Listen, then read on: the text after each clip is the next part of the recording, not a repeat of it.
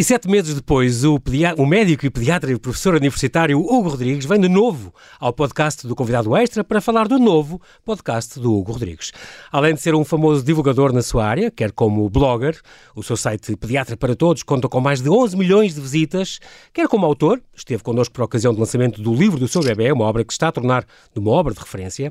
Regressa agora para falar da nova menina dos seus olhos, que estreou segunda, dia 18 de janeiro de 2021, o seu podcast Momento a Só Olá, Hugo, diretamente Olá. de Viana do Castelo. Bem-ajas por teres aceitado este nosso convite. Bem-vindo de volta Muito ao obrigado eu pelo convite. Ora, é a, altura, é a, altura, de voltarmos nós a ter nós dois o nosso momento a sós para falarmos deste teu podcast. Nós eu gostava também de falar contigo sobre as crianças e a Covid-19, as escolas que reabriram, uh, se deviam ou não, e as vacinas, mas antes vamos então falar deste, deste, depois deste podcast, depois de teres lançado o teu livro em junho do ano passado, uh, e teres lançado também o primeiro da tua coleção infantil, também, já em 2020. Aí está, esta segunda estreou uh, o Momento a Sós. Para já este título é uma, uma brincadeira com SOS, certo? Sim, eh, foi, foi pensado, surgiu a ideia e a, o projeto do podcast seria sempre uma conversa uh, pessoal com alguém conhecido, com uma figura uh, conhecida do panorama nacional, uh, tentar que essa personalidade famosa, digamos assim, mostrasse um bocadinho do seu lado pessoal, de mãe ou de pai, portanto, algo assim intimista, próximo, uhum. tranquilo, descomplicado, eh, mas na perspectiva também de, ao contar uma peripécia, seja uma dificuldade, seja uma história engraçada que passou enquanto mãe ou pai, pudéssemos alertar para situações semelhantes e ajudar quem nos está a ouvir eh, a passar por episódios que, possam ser parecidos e, e, e, consigam ultrapassar as dificuldades que também vão tendo. Daí o ser a sós, mas ser um SOS de ajuda. Uhum. Trocadilho. A ideia, exato. A ideia é, como tu dizes, descomplicar a vida das mães Sim, uh, e dos pais. E é um podcast sobre mães e pais humanamente imperfeitos. Tu fizeste questão de dizer isso e isso é muito importante. Porque as pessoas, ao, ao assistirem a estas conversas com estas personalidades famosas de várias áreas, não estejam à espera de, serem pais uh, perfeitos e maravilhosos, porque isso é uma coisa que não existe. Quer dizer, todos cometemos uh, como pais, como tu, como eu, os nossos, os nossos defeitos, temos as nossas claro, qualidades, mas é importante erramos. alertar para isso, certo? Exatamente, é mesmo, é mesmo isso. E eu, quando convidei todas essas personalidades, fiz questão de enviar este texto, porque vinca a ideia central do, do podcast. É estarmos todos no mesmo barco, mostrar uhum. que todos nós, neste que eu, eu acredito que é o grande papel da nossa vida, ser mãe, ser pai, eh, passamos por dificuldades e às vezes lidamos bem com elas e até acertamos nas soluções, mas muitas vezes não. Mas depois, quando passamos por situações semelhantes, podemos eventualmente decidir melhor um pouco e melhor um pouco, e este caminho vai-se construindo assim, de decisões corretas, de decisões menos corretas, mas sempre tentando ser amanhã um pouco melhor ou um pouco mais acertado, digamos assim, do que, do que fomos ontem. Uhum. Portanto, a ideia é esta, é um processo, é um caminho para se desfrutar claro. e perceber que todos os pais erram e uhum. todos os filhos erram. E isto tem que ser assumido sem erro. Tinha uma ideia que, tenho ideia que tu já tinhas este sonho já há alguns anos de fazer este podcast. Sim, isto foi, foi Era já um surgindo esta ideia na, na, minha cabeça à medida que ia eh, contactando com algumas destas pessoas eh, nos programas, ia eh, percebendo algo que, que antes de eu ter este contacto eh, não é assim tão perceptível. É que são pessoas como nós, que, que passam por vivências semelhantes à nossa. E, portanto, isto faz-me lembrar um bocadinho uma vez uma entrevista que eu ouvi do António Zambujo, que quando começou a ter alguma notoriedade, alguma projeção, lhe perguntaram como é que era ser famoso e ele respondeu com toda a naturalidade para mim é igual, pelos vistos para os outros é que é diferente. E, e, na verdade é um bocadinho isto. Senti que estas pessoas, que acabam por ser modelos de muita gente, eh, têm dias, dia a dias familiares como nós, e tem dúvidas, tem direito a ter receios, tem direito àquilo que falamos atrás de não acertar sempre. Uhum. E quando eu contactava com, com eles, eles colocavam-me questões, partilhavam histórias comigo. Eu comecei a, a, desenvolver esta ideia e achar que poderia ser uh, giro, poderia ser engraçado, acima de tudo, poderia ser útil para a população este tipo de aproximação, uhum. porque nem sempre acontece as figuras públicas, Exatamente. como é lógico, há assim alguma distância. Portanto, até eh, agradeço publicamente terem aceito abrir esta janelinha para, para o, eh, o dia a dia familiar delas uhum. e, portanto, o, esta aproximação para mim fez todo sentido e, enquanto pediatra e até no seguimento dos outros projetos, aproveitar para dar conselhos. Muito bem. Este, este teu uh, podcast, este momento a sós, uh, Hugo, vai ser semanal, sempre o mesmo dia, à mesma hora e dura mesmo, mesmo, tem a mesma duração? Sim, sai um episódio todas as segundas-feiras às 21h30. Uhum. Pode ser uh, visto no meu site Pediatria para Todos ou no canal do YouTube Momento a Sós, ou pode ser ouvido no Spotify, no Apple Music, no Google Podcasts, no SoundCloud, Exatamente. em todas as plataformas uh, e em breve que tu também, também conheces. No, no, Google Podcasts, exatamente. Exatamente. Uh, este, uh, falaste no YouTube porque uh, também quem quiser pode ver a gravação, porque, porque aproveitas ir à Escola Secundária Santa Maria Maior, de Viana do Castelo, ao estúdio da Maior FM para, para, e aproveitas o, o trabalho dos alunos sim, da Escola Profissional, sim. não é?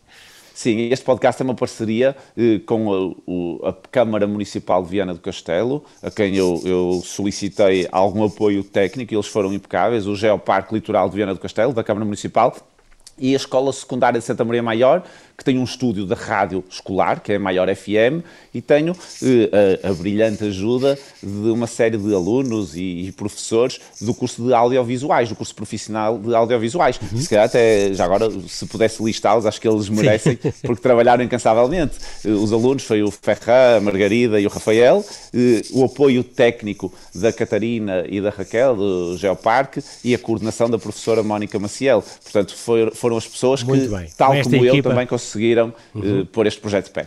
Já agora, entre estas, queria que dissesse alguns nomes, vamos, continuar a listar, mas esta vez alguns nomes para já uh, de, de, de, destes convidados que são subejamente conhecidos, entre os quais uh, Fátima Lopes foi já a primeira, Sim, a Fátima segunda, Lopes foi a estreia. Posso mais. já revelar que na próxima segunda-feira vai ser a Diana Chaves. Uhum.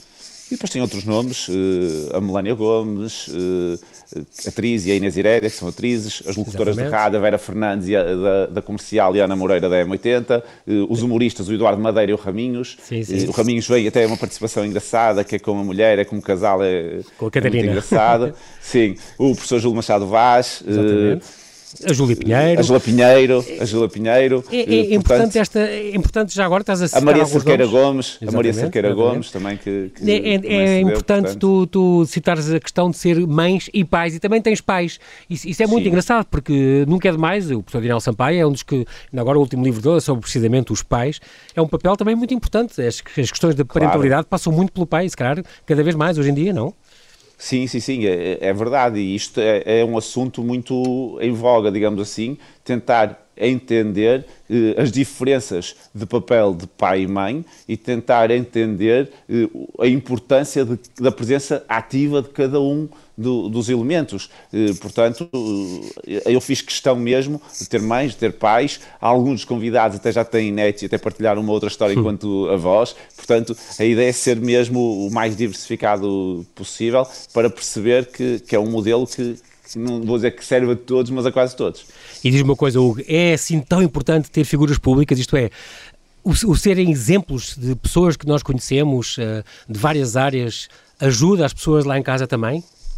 Sim, claro que o facto de serem figuras públicas capta mais a atenção, uhum. é inevitável, e, desperta a curiosidade. E, e, a minha ideia é mesmo esta, foi aquilo que eu já disse há pouco, mesmo sendo uma figura pública, centrar no papel de mãe ou de pai. Eu até faço questão de, de frisar isto, não é um podcast sobre crianças, é sobre mães e pais. Uhum. Ou seja, não importa muito o nome, importa é aquele papel que estão a desempenhar naquelas situações, de mãe, de pai. Portanto, o, o serem figuras públicas eh, normaliza para, como eu disse há pouco, um, um conjunto de pessoas que à partida estão mais distantes pela sua própria exposição, eh, da população geral. Portanto, acho que tem essas duas vantagens. Por um lado, o ser mais mediático, como é lógico, capta a atenção, e depois eh, aproximar as pessoas todas com este, para este propósito maior que é ser mãe e pai. Muito bem. Hugo, nós já voltamos neste momento, temos que fazer um ligeiro intervalo, não desligues, continua connosco. Muito bem. Até já.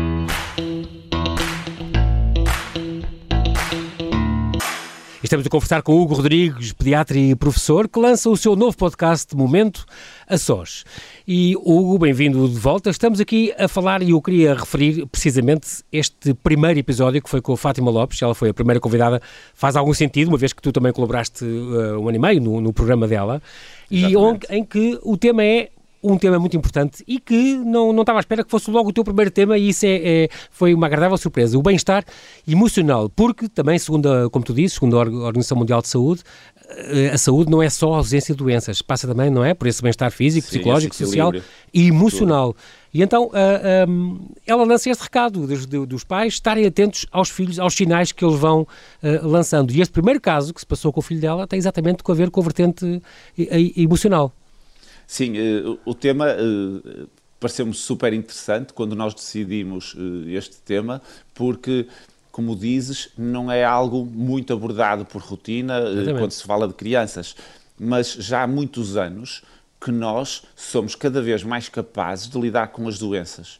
E depois resta-nos a parte comportamental, a parte social, a parte emocional e não podemos descurar. E se há 50 anos atrás, quando tínhamos crianças com meningites todas as semanas, esta era claramente uma, uma área menos eh, frequente de falar porque havia outras preocupações eh, mais prementes, neste momento não. E nós temos que perceber que é tão importante o equilíbrio emocional das crianças como garantir que elas não apanham estas doenças graves. Portanto, foi mesmo uhum. uma, uma aposta, eu diria, certeira e, e convido a ouvirem, Exatamente. porque a, a Fátima também tem uma visão uh, muito própria da vida, muito holística, digamos assim, e este equilíbrio, é. procurar este equilíbrio, acho que é a pessoa certa para falar e ela própria, na história que conta, uh, conta na primeira pessoa uh, um episódio com o filho em uhum. que sentiu essa necessidade de procurar o equilíbrio emocional do filho para que ele não estivesse tão doente fisicamente. É muito, é, é muito curioso, é muito interessante. E a história é está, está, eu aconselho também vivamente a ouvirem, uma história muito curiosa e muito bem contada. Há, há, há um pormenor que eu não, não pude deixar de reparar, que é, ela fala, um, foi uma consulta com, com, com o pediatra do, do, do filho, tinha 4 ou 5 anos, uh, custa-te quando não és tu o pediatra do filho, que isto é, há de passar por muitos, muitos exemplos em que não és tu o pediatra. Uh, uh, isso custa-te ouvir ou, ou é não, mais que natural. E... Não, é mais, é mais, que natural, fico contente, porque acima de tudo o, o, meu colega, que eu não, por acaso não sei quem é, uhum. eh, teve uma postura acertadíssima, acertadíssima. Oh, Portanto, e fico... o que é que te acontece quando te confrontas com convidados, e vai acontecer, que vão a colegas, que dão orientações se calhar contrárias ao que tu preconizas? Nós temos que perceber que em relação à, à parentalidade, não existem fórmulas mágicas nem regras 100% certas para todas as famílias. Isso é verdade. Temos é que perceber que cada família tem que ser funcional na sua dinâmica, na sua forma de estar, e, portanto, o que funciona para uma pode não funcionar para outra, salvo raras exceções, em que, efetivamente, eh, ir contra uma recomendação pode ser algo que tem alguma gravidade, e posso como, dizer, por exemplo, caso não, não, das vacinas. As vacinas, ou por exemplo, não abusar dos antibióticos, por exemplo, esse tipo de coisas. Por é? exemplo, sim. Vocês evitam sim. isso já hoje em dia. Exatamente, exatamente. Tirando isso, eh, há espaço para pluralidade e, e para nós percebermos okay. Que podemos decidir individualmente. Portanto, não claro. me custa nada, para além de que, que, eu sou de Viana do Castelo e a Fátima é de Lisboa, portanto, uhum, uhum. desde sim, logo é. esta distância tornaria não, não, era estranho virtualmente fosse o... impossível. virtualmente impossível, mas fico, fico super contente uh, de ter corrido muito bem. É verdade. E a Fátima também sabe que se precisar de alguma coisa também estou disponível. Não, e mais, e, e mais o, o, o, pediatra do, do, filho dela teve, teve muita visão, não é? Porque aqui passava-se de um caso que era a criança que desenvolveu uns problemas porque, e, não era, e quando elas disseram que não era feliz na escola, o pediatra ia que disse, ops, alto e para o baile. Exatamente. Se ele não é feliz na escola, isto pode estar a provocar este, este mau funcionamento, digamos assim. É, é muito engraçado ter visto este lado psicossomático, ele ter acordado para, essa, para essa, esse pormenor da escola onde ele não é feliz e isso pode, pode ser causa de. E eu mais, mais acertado que Muito ele, não conseguiria ser, portanto, provavelmente iria ser menos acertado. Fico super contente que a Fátima tenha tido Exatamente. esse pediatra que tivesse tido essa visão. Exato. E é muito curioso também, agora quando isto não tem nada a ver, mas, ou melhor, tem a ver, mas não, não é no caso da Fátima. outro pediatra que eu conheço muito bem, que, que já foi, aliás, também o meu convidado aqui no, no, no Convidado Extra, uh, doutorado em pediatria, o Hugo é diretor de serviço num dos hospitais da Grande Lisboa e tal, mas a, a mulher dele ia com os filhos deles a um pediatra da confiança dela e levava, levava um bloco que não era ele, levava bloco de notas e tudo, e quando chegava mostrava ao marido as recomendações que fazia o outro colega. É muito engraçado, eu, quer dizer. E eu confesso que também tenho uma pediatra para as consultas de rotina dos meus filhos. Claro que eu resolvo as situações do dia a dia, agora que eles são claro, grandes, claro. isto acaba por ter menos, mas. Uh, acho que é importante. Mas aí não há também uma questão deontológica, de não, não? Não há também uma questão. De, és a pessoa indicada para tratar de tudo, de, se calhar de tudo não, mas uh, não podes, por exemplo, operar um filho teu, para não, a nível deontológico. Não, poder pode. É, é difícil ser-se imparcial e ser-se juiz em causa pois é própria. É isso, é isso. Mas se nós conseguirmos ser imparciais, e por acaso eu acho que consigo, eh, podemos perfeitamente Bem. lidar. Mas eu prefiro ter nas consultas de rotina o, o meu colega para estar ali a desempenhar o papel de pai e não de médico. E, acima de tudo, és também uma figura pública, Hugo. A, a tua colega não, ou o teu colega não ficam intimidados quando apareces? ou não, não, somos amigos. Ou não pedem para tu saíres? Não, não, somos amigos. Okay. E, portanto, tu também costumas dizer muito bem, agora voltando a este caso, este teu primeiro caso, eu fiquei muito, muito contente com este primeiro caso, porque acho que é, é muito indicativo, é, é, muito... As pessoas não falam muito disto, mas este bem-estar emocional, que no fundo se reflete no corpo todo, uh, é muito giro, até porque, como tu dizes, as crianças são muito honestas, não é? Deixam uh, tudo, deixam transparecer tudo, elas não mentem facilmente, muito menos com o corpo e com o que lhes acontece. Sim, o corpo fala por si, mas elas também falam, elas também dão pistas, elas acabam é. por deixar transparecer quando não estão bem. E aqui o último conselho que a Fátima deixa, que é ouçam os vossos filhos, estejam atentos aos sinais que eles dão. É, é, mesmo isso, é Muito mesmo, mesmo isso. Nós temos que estar atentos. Ninguém os conhece tão bem como nós, ninguém os sente tão bem como nós, desde que nós estejamos atentos. E às vezes às vezes eh, isso vai se perdendo com o crescimento dos filhos. É um conselho que eu deixo. Não, não deixem cair eh, esse sentir eh, em conjunto. Não é estar sempre a imiscuir-se na vida dos filhos, não. Há alturas em que nós temos que observar de longe. Mas temos que observar, temos que estar atentos e temos que estar disponíveis para, supervisionando, intervir só pontualmente se fizer falta. De resto, deixá-los seguir o caminho deles, estar disponíveis para ajudar quando for necessário, mas dar-lhes asas também para eles voarem. Muito importante isso. E, e também a questão. E é, todos os teus podcasts vão terminar com um, um conselho final de mãe ou de pai? Fazes questão disso? Uh, penso que. Ou foi um caso depende. Assim, foi, acho haverá é outros, mas será, será como. Será, vai dependendo um, um, pouco como corre a conversa. Não tenho nenhuma regra rígida em relação a isso. Outra coisa que tu dizes que é também uma, uma das tuas máximas: mais do que crianças e, no fundo, adultos inteligentes, temos de ter crianças felizes. Esse é o caminho é para o sucesso. É verdade. É eu tenho que, que dar o exemplo de uma mãe que me disse uma coisa super bonita numa consulta. Eu, quando meço a, cabeça dos bebés, às vezes sai-me eh, a brincar, dizer, vamos lá medir aqui a inteligência do pequenota, da pequenota. E uma vez uma mãe disse, ó oh, doutor, não meça a inteligência, meça a felicidade. E eu achei tão bonito dizer aquilo. Ela disse aquilo a rir-se, achei tão bonito que é mesmo isso. O que nós temos é que, que querer ao máximo que os nossos filhos sejam felizes, porque se eles forem felizes enquanto crianças, têm muito mais probabilidade de serem felizes enquanto adultos e competentes enquanto adultos, e, e é isso que nós queremos. O meu professor de pediatria dizia, usava uma expressão super engraçada, dizia que nós pediatras temos que pegar, eu, eu acho que até inclusivamente partilhei contigo no, quando estive cá uhum, da última vez, vez, que é pegar num, num bebê que nasce indefeso e transformá-lo num adulto não armadilhado. É isso que nós temos que fazer. Muito bem, uma expressão engraçadíssima.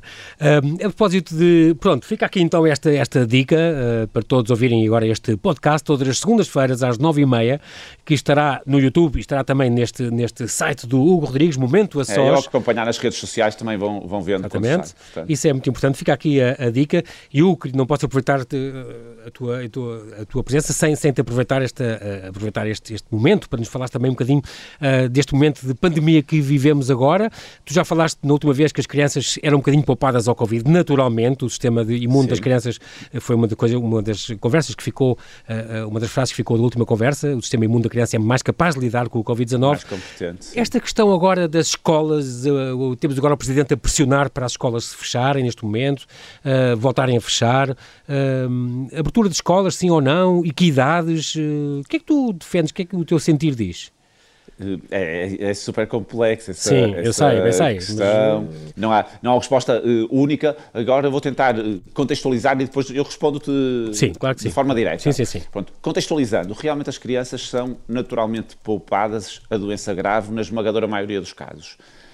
Uhum. O que nós estamos a ter agora, com este aumento muito grande de casos a nível nacional, é ter mais crianças afetadas, não porque o vírus uh, contagia mais crianças, mas porque se nós temos mais pessoas afetadas, uma percentagem vão claro, ser crianças claro. e, portanto, vamos ter em número absoluto mais crianças. Dentro destas, estamos a ter algumas com doença mais grave. Isto está a acontecer. Mesmo crianças saudáveis. Eh, não são muitas, felizmente, mas está a acontecer eh, pontualmente e, portanto, temos que, olhar eh, para isto agora com, com, com uma perspectiva Exatamente. de que as crianças, apesar de serem naturalmente poupadas a doença grave, isto não, não podemos fazer isto à rasa. Pode acontecer.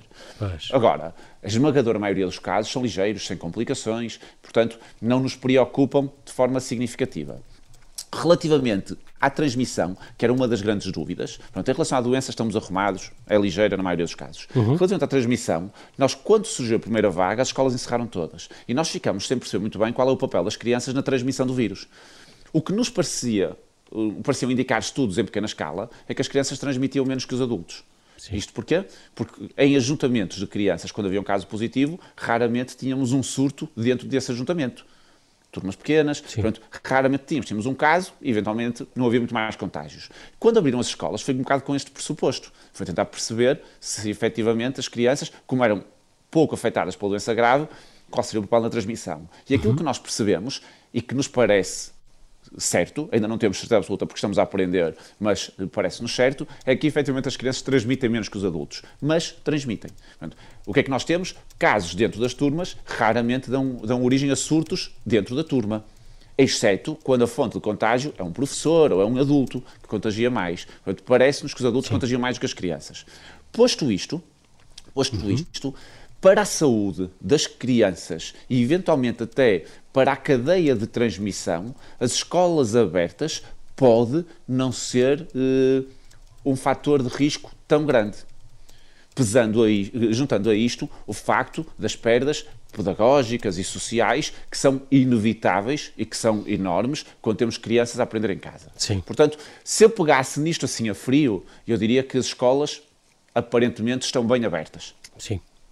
Pronto. Portanto, é um bocado a tua o que opinião. É que nós... Sim, sim, sim. sim mas, mas eu ainda vou, ainda vou juntar aqui pois uns é. É, é também há a questão da, da do bem-estar psicológico. Isso é, é isso, tu, tu focaste é isso. isso. e isso é muito importante. Quando houve aquele debate da televisão uh, com as pessoas, com o Rui Correia, com, com pessoas e ministros, ex-ministros, eles falavam nisso. As crianças é. que também estavam presentes diziam eu nunca pensei que ia ter tantas saudades da escola e a escola fez-me um bem que, que as pessoas não claro. têm noção. Portanto, temos que se pesar isso, não é? É isso. Agora, o que é, que nós temos, o que é que nós temos que perceber? É que a escola por si só não é só a escola. E este é que é, este é, que é o dado difícil de gerir e digerir, que é a escola implica uma movimentação populacional brutal. Eu posso dizer o número errado, mas tenho a ideia de que uh, implica algo como dois, quase 2 milhões de pessoas a movimentar-se todos os dias nos transportes públicos, nas grandes sim, cidades, sim, sim. as crianças, adolescentes, os pais a os acompanhar. Pais exatamente. Portanto, não estamos a falar só em transporte privado, porque aqui em Viana do Castelo eh, as pessoas vão pouco de transporte público para a escola, vai quase toda a gente de carro, até porque as redes de transportes públicos não se justificam numa cidade pequena. Pronto, aqui o impacto de ter as escolas abertas se calhar não é tão significativo, mas em cidades como Porto, como Lisboa, em que temos muita gente nos transportes públicos à mesma hora, em que temos adultos e crianças, porque a maior parte das vezes as crianças não vão sozinhas. E, portanto, todo este movimento em massa das pessoas vai contra algumas das regras que nós queremos, que é ter as pessoas em casa. Sim. E, portanto, eu aqui tenho alguma dificuldade em perceber Exatamente. se as escolas abertas não serão prejudiciais. Volto a dizer, não pelas crianças, porque não tenho dúvidas que as crianças estão melhor na escola.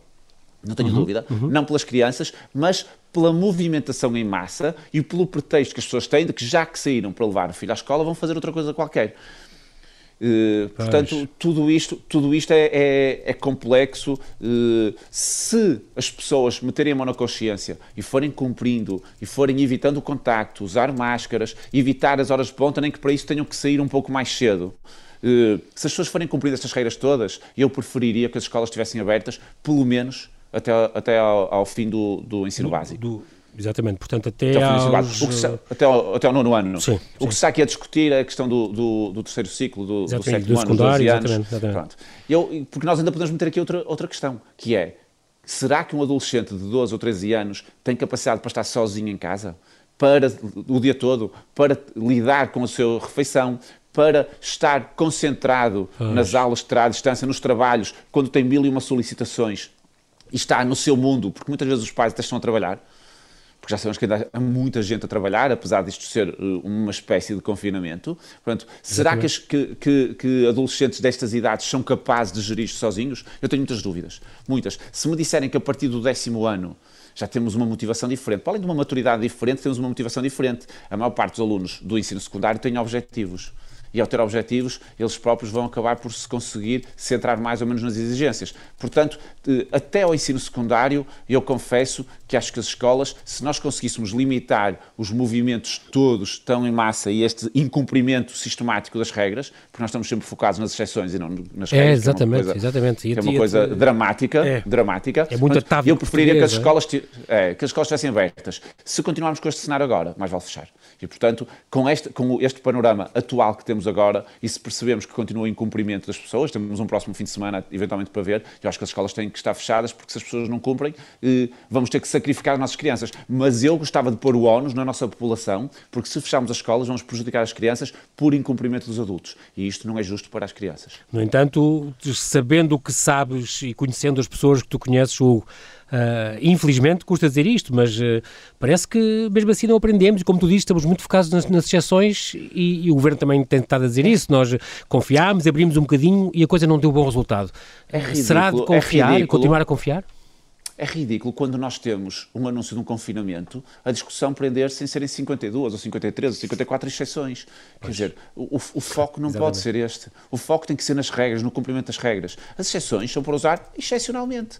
Só só para isso. Não é para encontrar uma exceção para eu poder claro. normalizar a minha vida o mais possível. Isto é disparate e estamos todos a, a pagar por isso. Todos, Exatamente. todos. Com uma mortalidade enorme, com uma taxa de infecção enorme e com um Serviço Nacional de Saúde, e isto não é um clichê, a chegar quase ao ponto de ao ruptura, ruptura ao ponto de não conseguir dar resposta a todas as pessoas que precisam. E isto é pré-histórico. Nós limitarmos quem é. vamos tratar é pré-histórico. Tu, tu um, tens recebido nas tuas consultas uh, crianças também estressadas por causa do, do confinamento? Casos de crianças que não, não, não, não, não, lidam bem mesmo, com isto? Não, mesmo, mesmo, a, pedo, mesmo a pedopsiquiatria é? era um dos receios, mesmo depois daquele confinamento de março, uhum. nós não temos. As crianças são fantásticas, elas uh, são resilientes super bem e quando, e quando voltam um bocado à normalidade, elas uh, conseguem ir buscar o que precisam e ser felizes, lá está aquilo que nós queremos.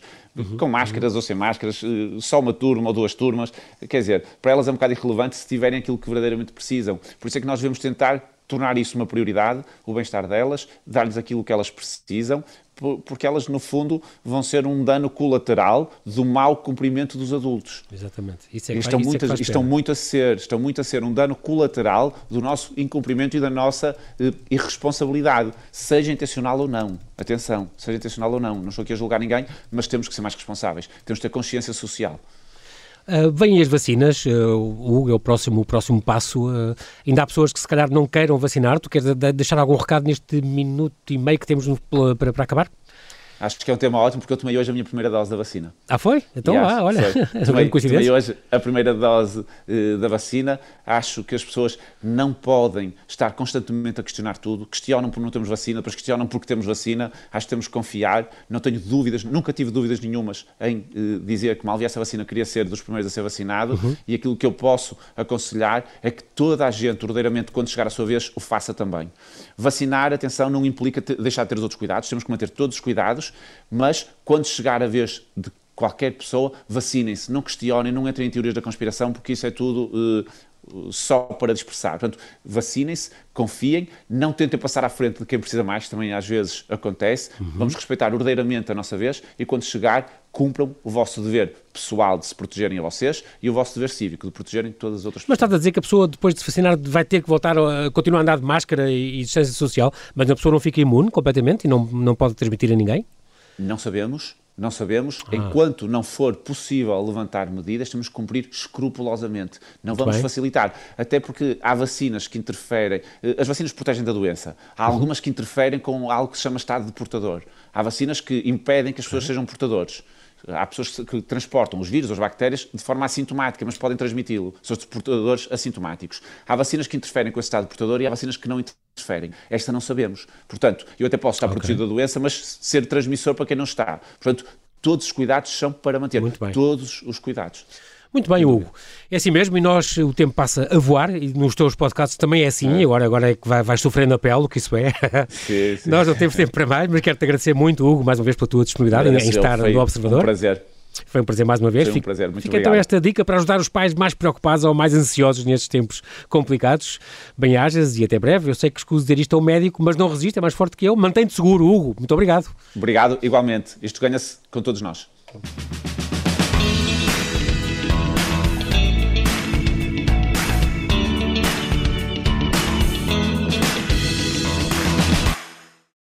Obrigada por ter ouvido este podcast. Se gostou, pode subscrevê-lo, pode partilhá-lo e também pode ouvir a Rádio Observador online em 98.7 em Lisboa e em 98.4 no Porto.